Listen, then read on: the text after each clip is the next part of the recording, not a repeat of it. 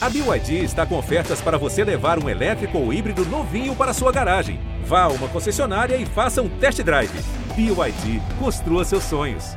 Um grande abraço a todos. Estamos iniciando o podcast do Grêmio Futebol Porto Alegrense, episódio 133. No episódio de hoje, no nosso podcast do Imortal Tricolor, vamos projetar o clássico Grenal 435 o que o técnico Roger Machado está planejando em termos de escalação e vamos falar sobre a preparação do Grêmio. Será que o tricolor chega de sangue doce, chega anestesiado, tendo em vista a turbulência do lado rival? Conversaremos sobre isso a partir de agora com a torcedora influenciadora Kathleen Rodrigues e também com o repórter do G. Globo RS, João Vitor Teixeira. Está no ar o podcast do Imortal Tricolor. Balãozinho, levantou bonito. Gol!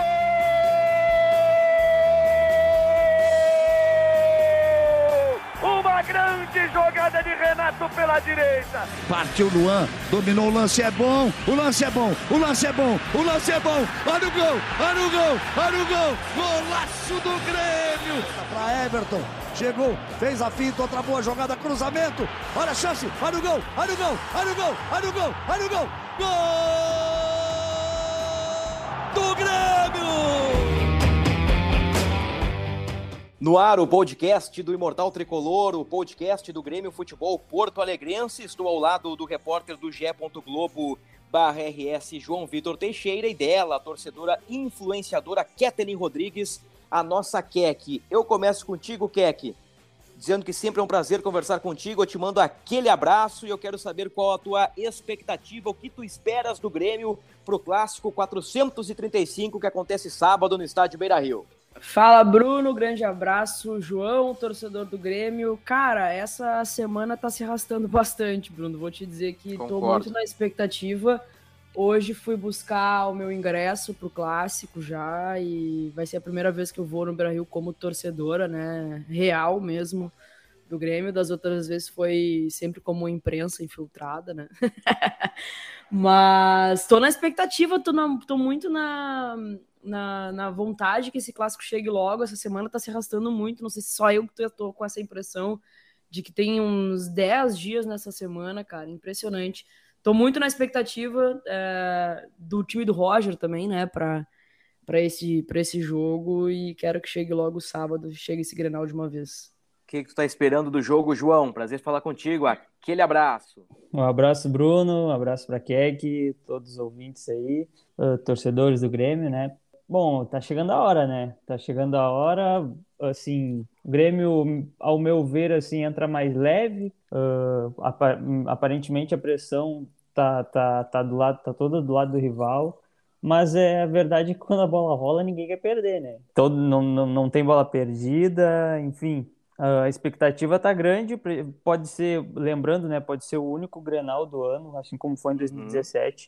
Uhum. Vai depender aí de como as equipes vão, vão, vão terminar o gauchão, né? Se vão, vão acabar uh, se enfrentando ali num, numa semifinal, numa final de gauchão. Enfim, expectativa tá alta, mas tá chegando a hora. O, o que é que o, o João disse algo verdadeiro e, e, a gente trouxe durante a semana no, no Globoesporte.com, no g.globo.rs, de que a consequência de um insucesso no Grenal ser maior pelo lado do Inter, pela pressão do Medina, o Grêmio uh, recentemente trocou de treinador, mas, mas o João tá certo, começa o Grenal, ninguém quer perder dividida, ninguém quer perder nem para o ímpar. Eu lembro daquela, daquela confusão entre Maicon e D'Alessandro antes da bola rolar. Mas uh, tu confessaria, Keck, que tu estás anestesiada, de sangue doce para esse Grenal? Não, eu nunca tô de sangue doce pro Grenal. Eu acho que assim, é... eu acho que a pressão tá muito mais pro lado de lá, mas a minha motivação é botar mais pressão ainda do lado de lá, sabe? Eu, eu acho que assim, eu, quando é Grenal, cara, a gente não interessa, sabe, o que está acontecendo. Se a gente está um pouco mais tranquilo, se a gente está um pouco mais leve. É Grenal, sabe? Eu quero vencer, eu quero que o Grêmio. É, o, o, torcedor do Grêmio merece uma resposta. O torcedor do Grêmio sofreu tanto ano passado que ganhar esse Grenal na casa deles para botar fogo na, no parquinho, naquele lado de lá, vai ser uma cereja do bolo pra gente, sabe? Então eu quero muito que o Grêmio não entre com esse espírito de tô leve. Quero que o Grêmio uhum. entre com o espírito de ganhar. A gente tem que ganhar esse Grenal. Como é que tá o ambiente lá pelos lados do CT Luiz Carvalho, João? Você que já acompanhou mais de uma atividade do Grêmio, como é que tá esse ambiente de preparação na semana Grenal? Bom, Bruno, acho que até pelo, pelo fato da, da pressão estar do lado do, do Inter, né? Aparentemente, sim, foi uma semana tranquila. Teve algumas, uh, uh, algumas coisas assim no treino que chamou atenção, que foi uh, na terça-feira mesmo. O Diego Souza saiu, parece assim, puxando a coxa esquerda, saiu do, no meio da, da atividade ainda. Depois o Grêmio acabou dizendo que era algo divulgando, né, que era, que era algo já premeditado, né, já, já fazia parte de um planejamento ali. Uh, na quarta-feira, ele não, não chegou a descer para os gramados, fez um trabalho na, na academia.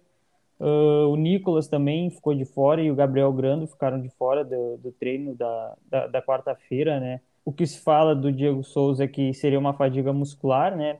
por isso que tá, é, é mais um trabalho assim de, de preservação mesmo para o clássico, então não deve preocupar.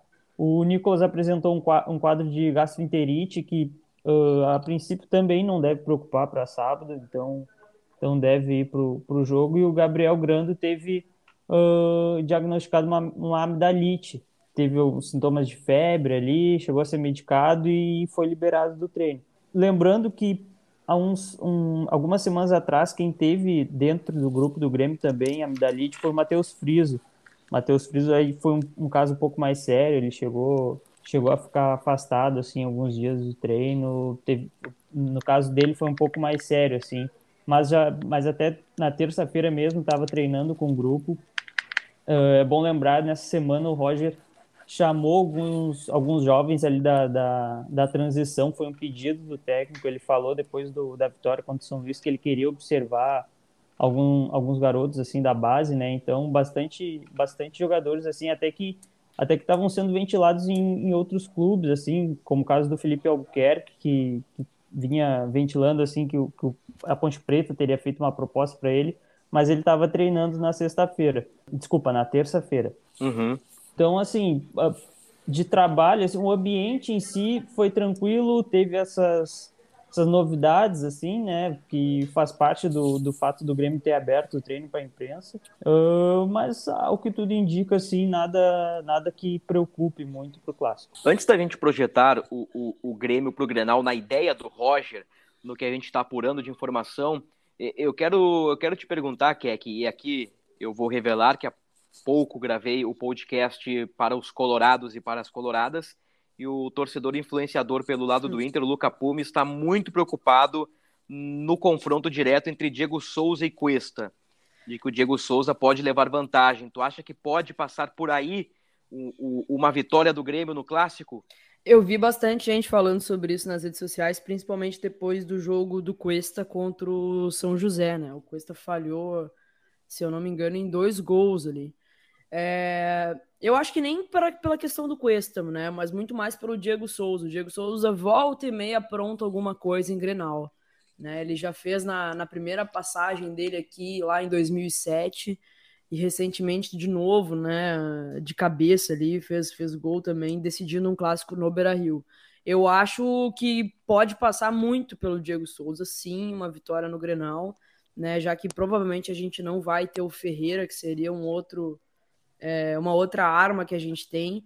É, e eu aposto no Diego. Acho que o Diego tá.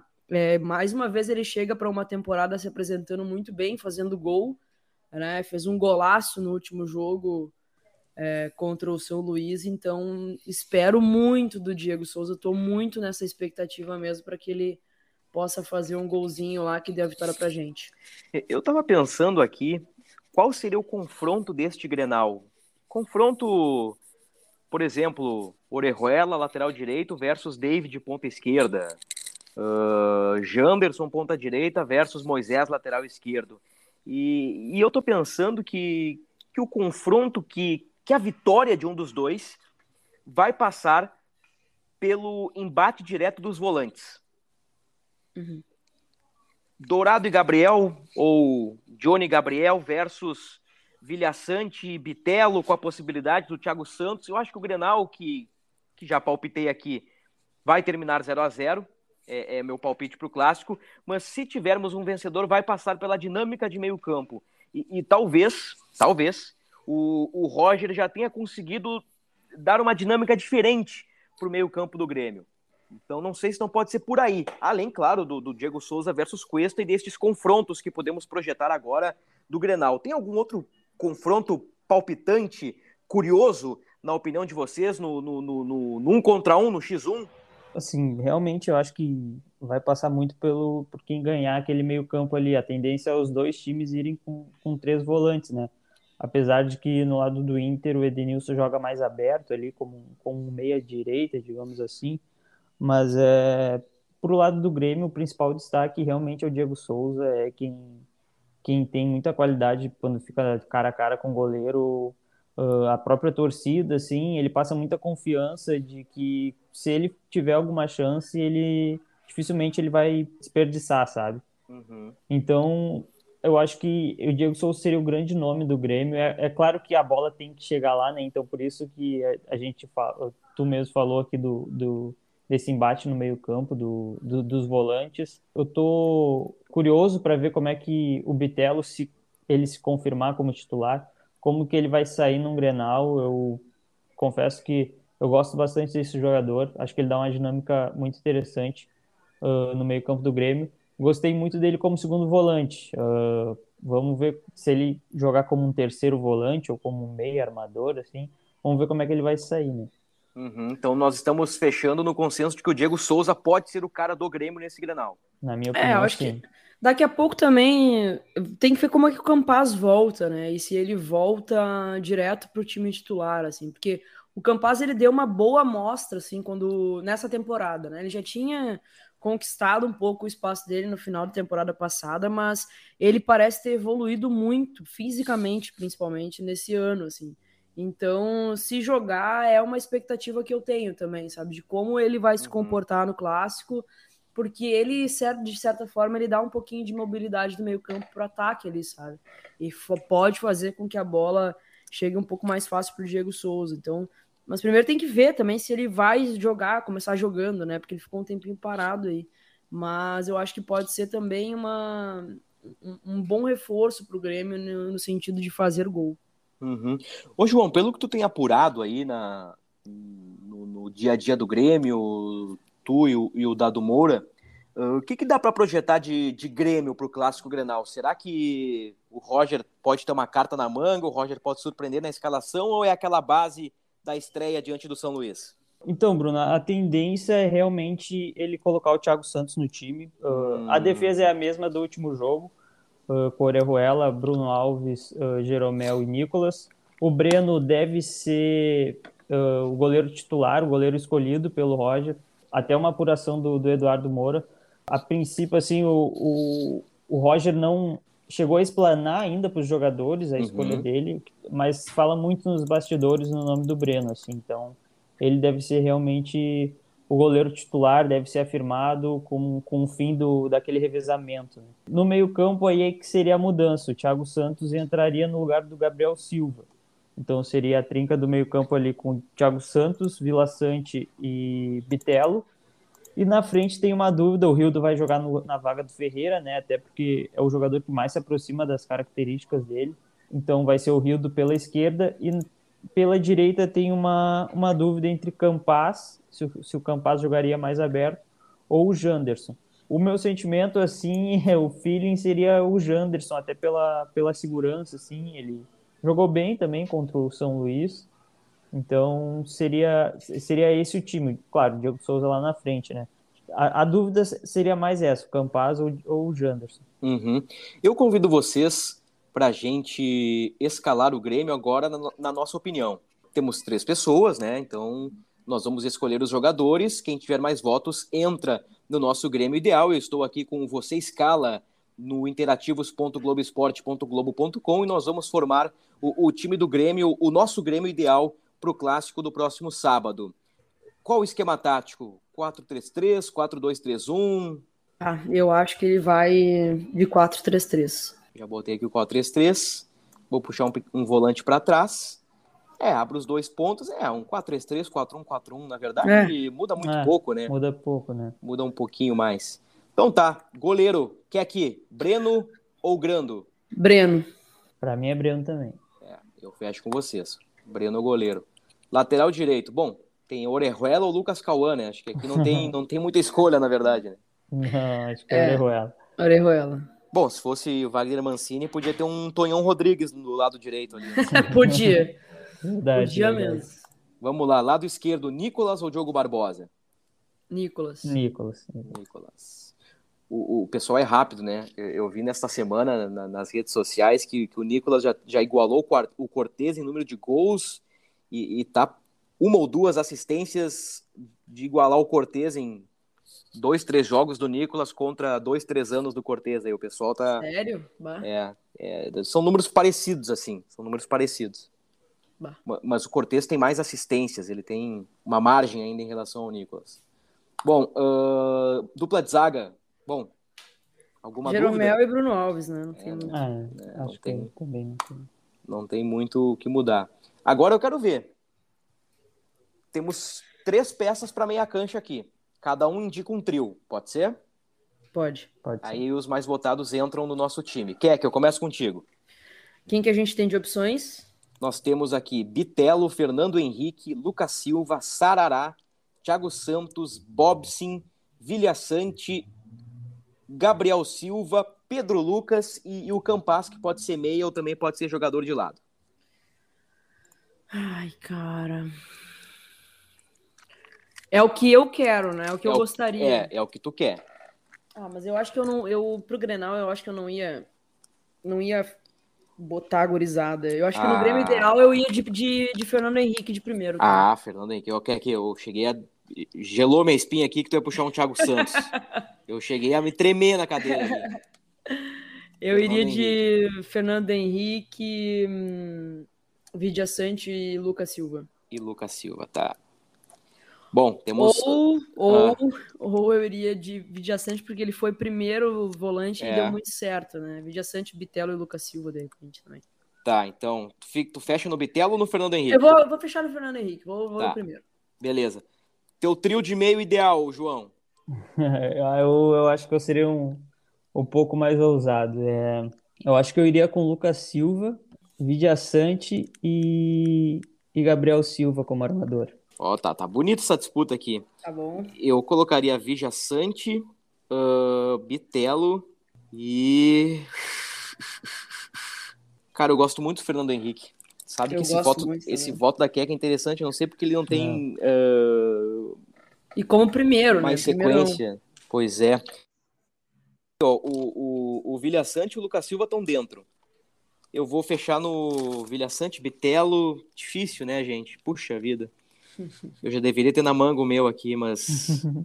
eu, eu, eu colocaria o Gabriel Silva, porque até coloquei no meu Twitter o, o meu Grêmio ideal, o Grêmio que eu montei é o mesmo do São Luís. Eu não mexeria no que vem dando certo, entendo a, a, a necessidade e, e a importância de ter jogadores cascudos, mas eu, eu colocaria a gurizada. Então a gente fechou aqui no Vilha Sante com três votos.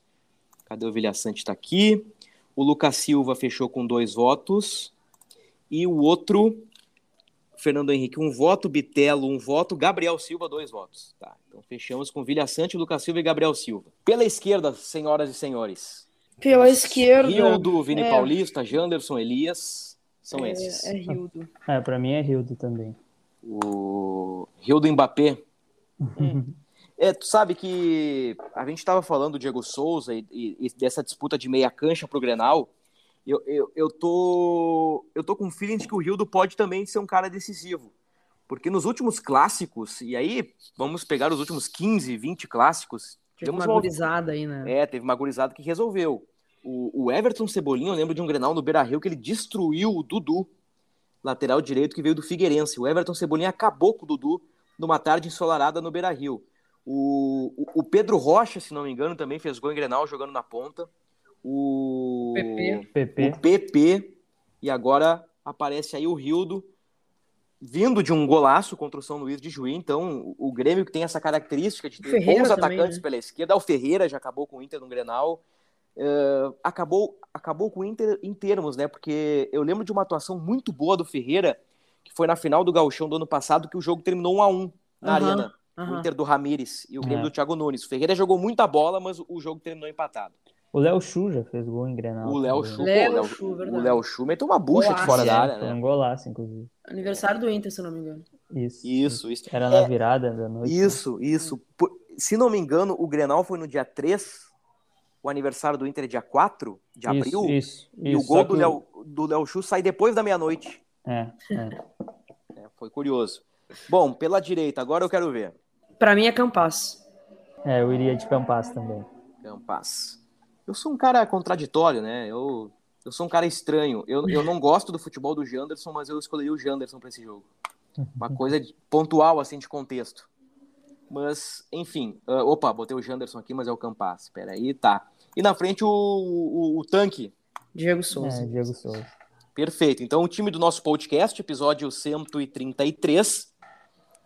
Breno Orejuela, Jeromel, Bruno Alves e Nicolas, Vilhaçante, Gabriel Silva, Lucas Silva, Campaz, Rildo e Diego Souza. Acho que tá na tá linha, bom, né? Tá bom. bom. né? É um bom time. É um bom for, time. For, Mandar pra... o podcast pro Roger. para mim foi doloroso só tirar o Bitelo, mas eu, certamente ele entraria no, durante o jogo. Pode ser, pode ser. Pode ser. É, eu, eu não sei se daqui a pouco o time do Grêmio não é Vilhaçante, Lucas Silva e Bitelo. Tipo assim, o Grêmio não reforça com o Thiago Santos, que é um Durango Kid ali no meio campo. Mas eu acho que ele vai de Thiago Santos, cara. Mas ele reforçaria com o Lucas Silva. Aí, no caso, sairia o Gabriel Silva, né? Aí, é. Vilha Sante, Bitelo, Lucas é. Silva. É. é. que essa ideia do, do retorno do Thiago Santos uh, não me agrada, porque eu, eu, entendo que o Thiago Santos trava o meio campo do Grêmio. Ele é um tranca-rua ali, ele tem uma característica defensiva, ele é bom na bola aérea, comete muitas faltas, eventualmente desarma, recebe muitos cartões amarelos. Eu não sei se se, se o Thiago Santos realmente é a melhor peça para encaixar nessa meia cancha do Grêmio.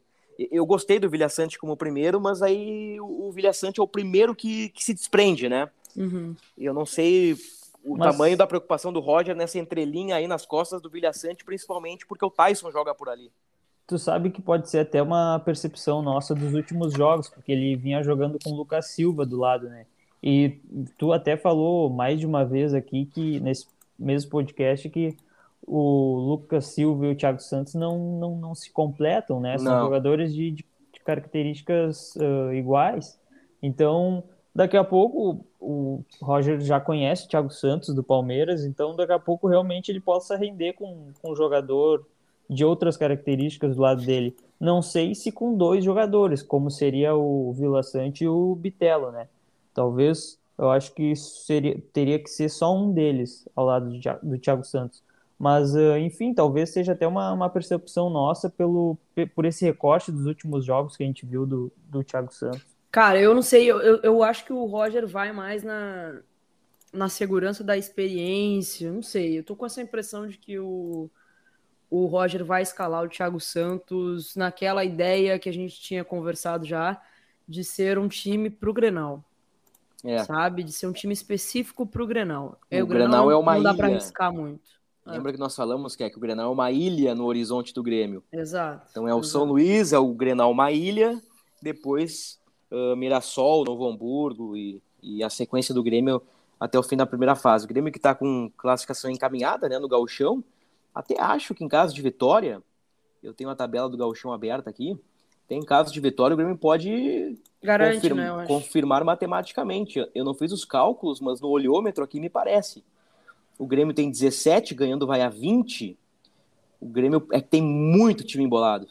É, é, In, no... Inter é. 12, São Luís 12, Caxias 11, Aimoré 11, Novo Hamburgo 11, Brasil 11. Então, tipo assim, é, é difícil fazer uma projeção porque... Mas virtualmente estaria classificado. Né? É. Isso, certamente. Vamos lá, aqui, ó, Juventude de Caxias. Vamos supor que o quarto, o quinto colocado fique com 14 pontos, tá? O Grêmio teria 6 em relação ao, ao, ao quinto colocado, faltando três rodadas, né? Faltando. É, o Grenal já conta, faltando duas, né? É, o Grêmio teria Novo Hamburgo é. e Ipiranga pela frente. É, ganhando o Grenal, o Grêmio está, se não matematicamente, virtualmente classificado já para a próxima fase do Campeonato Gaúcho. O Grêmio vai, vai poder testar alternativas, como disse o João, né? Alguns garotos do, do transição, do transição, melhor dizendo, estão sendo observados. Não sei se vocês uh, notaram que na Copa do Brasil o Grêmio já tem, caso passe pelo Mirassol, o seu adversário definido na segunda fase. E, e, e o favorito do confronto não venceu. Me chamou a atenção na, na última quarta-feira, dia 23, que no estádio Pioneiros, o Azures, eu acho que é assim que se pronuncia, o Azures do Paraná, venceu o Botafogo de Ribeirão Preto por 1 a 0. Então nós tínhamos no caminho do Grêmio Mirassol e Botafogo, Grêmio no interior de São Paulo, nessa primeira fase de Copa do Brasil, nessa, nessa reta inicial. o Grêmio tem o Mirassol e se passar pelo Mirassol, que é um confronto muito difícil, muito difícil. O Mirassol vem bem no Campeonato Paulista. O Grêmio cruza na segunda fase com o Azures do Paraná. Espero que fique só é, nisso. A primeira, tem sempre tem uma surpresinha né, no, no, no, na primeira fase da Copa do Brasil. Keck, espero que seja essa. Temos várias, Keck, na verdade. Temos eu várias. Eu não o início da Copa do Brasil. Deixa eu ver aqui, ó. Uh... Então tá ótimo. O Grêmio o... Já, já, passou a zica. O, o Tum Tum, eu acho que, que, que esse é o principal exemplo. O Tum Tum, que é um clube que tem menos de um ano de existência, fez 4 a 2 no Volta Redonda e o Tum Tum pega o Cruzeiro agora. Olha aí. Tivemos o, Tocantinópolis. O Tocantinópolis eliminou o Náutico. O Cascavel do Tcheco eliminou a Ponte Preta. Oh, que legal. O Fluminense do Piauí eliminou o Oeste. O Glória de Vacaria eliminou o Brasil de Pelotas. Então tivemos várias zebras nessa primeira fase de Copa do Brasil. É, então Só o Grêmio um, se cuide, então. Um detalhe do Azures é que o técnico é o Fabiano Daitz, que há pouco tempo estava no, no, no, Novo Hamburgo aqui, disputando o gauchão. Cara, é verdade, cara. Foi para lá e se classificou na Copa do Brasil. Se o Grêmio passar e, e se enfrentarem, ele conhece, conhece bem o Grêmio, né? Eu tô aqui com a escalação do Azures. Tem um jogador conhecido que é o lateral direito Caio Tenório. É, do Vasco, né? Do Vasco, revelado pelo Vasco da Gama. Jogou Série A. Os outros não são muito conhecidos. Conhecido mesmo é o técnico Fabiano Dait. Já fica uma ideia aí para o futuro, né, João? É. Uma gavetinha esperta aí para o futuro. o, o, o, gol do Azures foi aos 48 minutos do segundo tempo. O, o que é que uh, um Grenal inesquecível para ti aí? 5 a 0 sem dúvida, sem tá. dúvida alguma. Tu estavas no estádio? Infelizmente não, eu estava morando no Rio de Janeiro, porque eu estava trabalhando lá Tava e... bem. Tava bem, tava bem, mas tava de folga naquele dia. Foi um dia memorável. o melhor. Uhum. Nem tanto depois do eu, eu, ia te perguntar se tu lembra de muita depois, coisa é, daquele dia. Não, depois eu, eu, realmente acabei esquecendo muita coisa. Mas foi um dos dias mais legais, assim, da, e... dos grenais. Tá, agora eu quero saber um grenal teu no estádio um Grenal meu no estádio memorável, assim, também foi do 3 a 0 gol do Jael de falta, porque eu tava com a minha mãe. Foi a primeira vez que eu levei uhum. ela num Grenal. E aquele Grenal foi um chocolate. Foi um chocolate, fiquei um pé da vida com o Renato, porque o Renato aparentemente pediu para dar uma segurada, podia ter sido 5 a 0 de novo, tranquilamente. Foi lindo de ver o Grêmio jogar aquele dia. E mas enfim, a gente ganhou, ganhou bem, fiquei feliz da vida. E foi com 3 a 0 que o Grêmio se classifica, né? Na volta o Inter ganha de 2 a 0 é. e acaba ficando por um gol para levar para os pênaltis ali, não é. consegue. Uh... E foi quartas de final, né? Isso, do Gauchão de 2018. 2018, exatamente. É, o, o Arthur voltou de lesão nesse jogo e ele fez um gol. Se não me engano, o terceiro gol do Grêmio na vitória por 3 a 0 Para mim, todo esse período vencedor de crescimento do Grêmio, para mim, o auge, não sei se vocês concordam, é Grêmio 5, Santos 1. Jogo em 2018, que o Grêmio uhum. joga com Maicon e Arthur no meio-campo e o Grêmio dá um chocolate no Santos jogando muita bola. É. Ali, é. o Grêmio tinha o melhor futebol do Brasil. É, e o Maicon para mim é o auge de fora, né? Fora é. da área, né? Ali foi o auge do Grêmio. É, é verdade. espetacular ver o Grêmio jogando. Que Ali, saudade. naturalmente, começa uma queda após atingir o ápice, mas o Grêmio poderia ter sido campeão daquela Libertadores, né? É, é o, 2018. O Grêmio ganha a Recopa no início do ano, né? Ganha o Gauchão. Uh, realmente, no segundo semestre do ano, ele acaba, acaba caindo um pouco de rendimento e, e não consegue conquistar a Copa do Brasil, Libertadores. Mas é claro, estava vindo de, de uma Libertadores. É muito difícil fazer o que o Palmeiras fez, uhum. por exemplo de ganhar duas Libertadores consecutivas. Né? Será que o Bitelo não, não dizendo que o Bitelo vai ser o novo Arthur, mas será que o ele, ele pode preencher essa lacuna na característica de ser o cara tocador, de chegar na frente, pisar na área, dar jogo, dar vida ao meio campo do Grêmio? É, é, a gente sempre fala do, do, do Thiago Santos e Lucas Silva. Com o Thiago Santos e Lucas Silva juntos não existe vida é. no meio campo do Grêmio. Com o Bitelo parece existir alguma coisa ali. Cara, eu acho que tem, tem ferramenta, tá? Mas é que o Arthur encantou demais, assim. O Arthur foi é. um troço muito, muito surreal. É, mas eu acho que tem ferramenta. O Grêmio também tem uma fábrica muito interessante de volantes, né? A gente revelou alguns aí nos últimos anos. Eu acho que ele pode pode se firmar logo ali à frente, mas o Arthur ele foi muito fora da curva. É complicado comparar mesmo, né? Até porque a gente, quando fala do Arthur, a gente lembra bastante da, daqueles primeiros 45 minutos da final contra o Lanús. Ele coloca o jogo no bolso praticamente. É, e é ali que ele se machuca.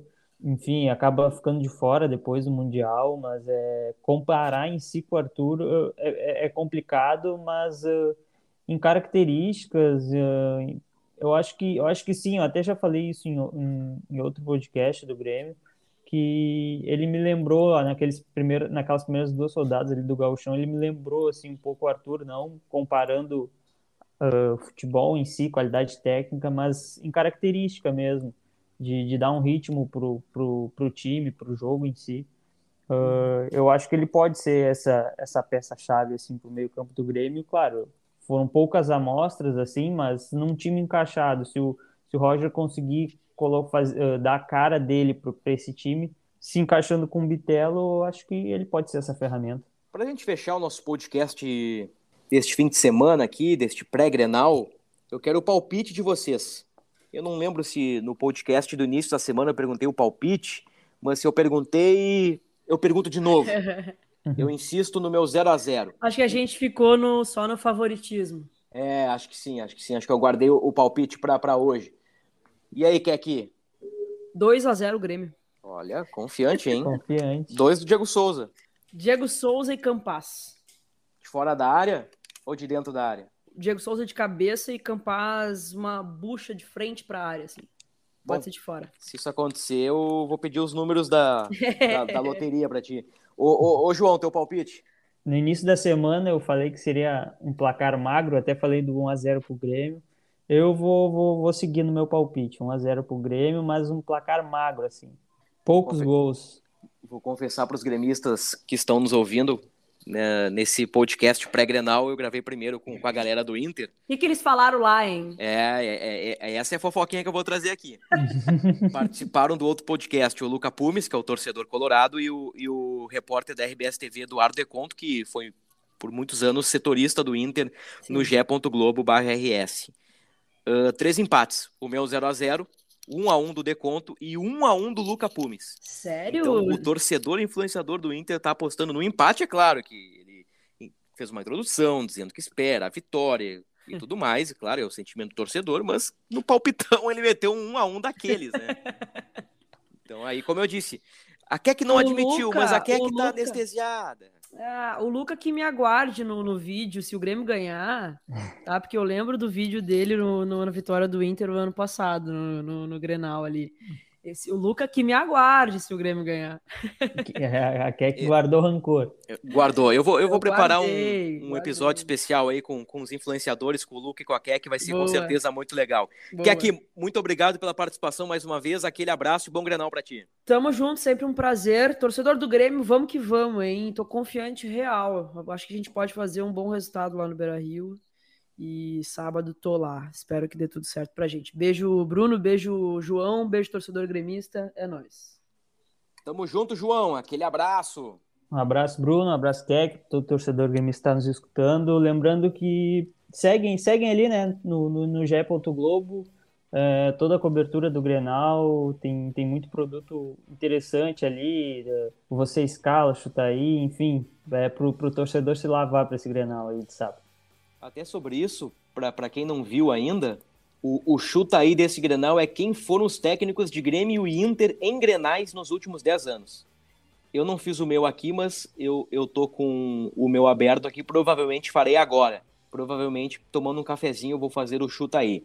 Então, desta forma, um tanto que bacana, nós encerramos o nosso episódio do podcast do Imortal Tricolor, o podcast do Grêmio Futebol Porto Alegrense, episódio 133. Voltamos no início da próxima semana repercutindo o clássico Grenal 435. Muito obrigado pela companhia, um grande abraço e até a próxima.